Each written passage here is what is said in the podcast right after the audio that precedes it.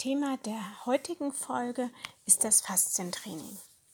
Faszientraining ist ja derzeit in aller Munde. Früher wurden Faszien nur als Muskelhülle oder lapidar als Bindegewebe abgetan und nicht weiter beachtet.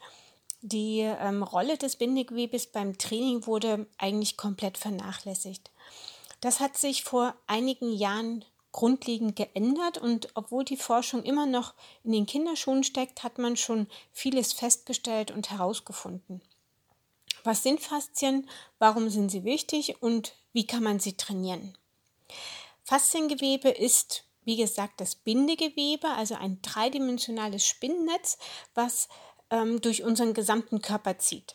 Dazu zählen die Sehnen, die Bänder, die Gelenkkapseln, ähm, und die Muskel- und die Organhüllen. Also alles ist miteinander verbunden und somit sagen manche, dass es eigentlich auch nur eine Faszien in unserem Körper gibt.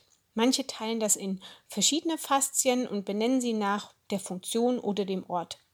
Aber eigentlich ist es eben eine Faszie. Die Struktur des äh, Gewebes ist so Scherengitterartig, wie so ein Netz, welches sich in alle Richtungen ausbreiten und verformen kann und es eigentlich, wenn es gesund ist, auch tun sollte. Ähm, sie bestehen aus verschiedenen Bestandteilen, zum Beispiel extrazelluläre Matrix, Fibroblasten, andere Zellen und ganz viel Wasser. Faszien bestehen zu 68 Prozent aus Wasser. Ähm, aber je nach Ort und Funktion des Fasziengewebes ist die Zusammensetzung ein bisschen verschieden. Es gibt welche, die zur Stabilisation beitragen, wie die Organhüllen, die sind feste und welche, die eher für die Bewegung mit zuständig sind, wie das Gewebe um die Muskulatur, die sind ein bisschen weicher. Nun gibt es Situationen, in denen das Fasziengewebe nicht mehr so elastisch ist, wie es sein sollte.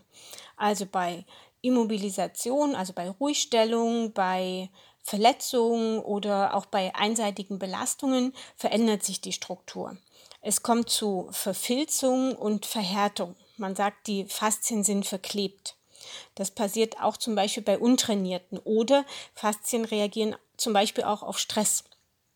Derzeit geht man sogar davon aus, dass die meisten Sportverletzungen eher Faszienverletzungen sind.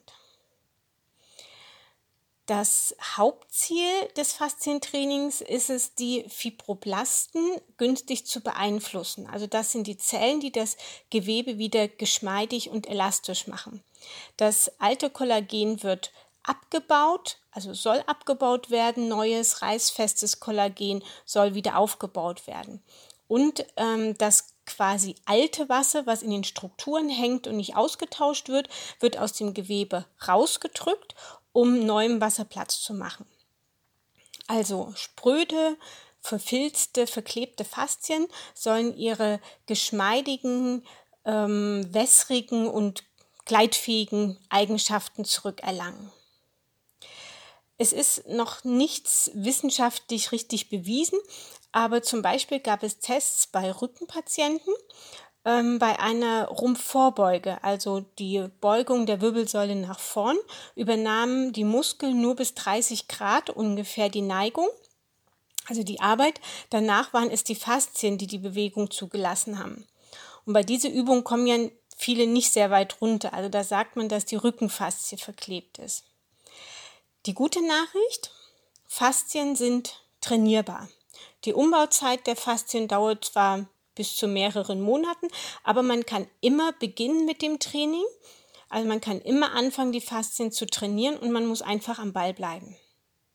Wenn man Faszientraining hört, denken viele Menschen nur an die Black Roll, also diese Faszienrolle. Dabei ist die Rolle eigentlich nur ein Teil davon.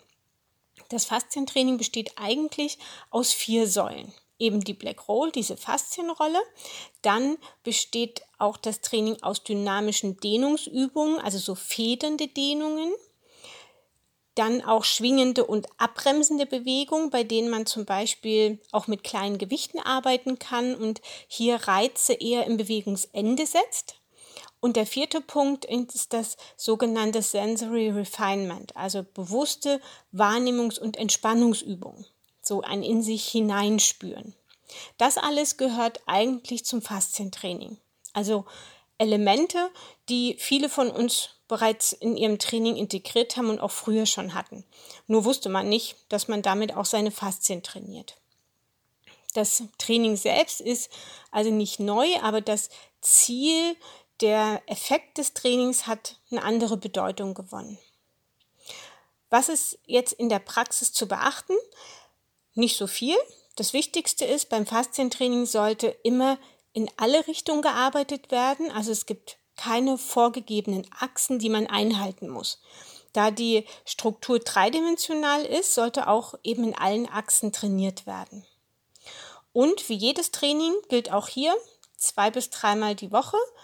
Innerhalb des Trainings integrieren ist viel, viel effektiver als einmal die Woche für eine Stunde Faszientraining zu machen. Ja, die Faszien verändern sich zwar langsam, dafür aber nachhaltig, wenn man sie regelmäßig trainiert. Und ein Punkt noch, man kann die Faszien nie isoliert trainieren.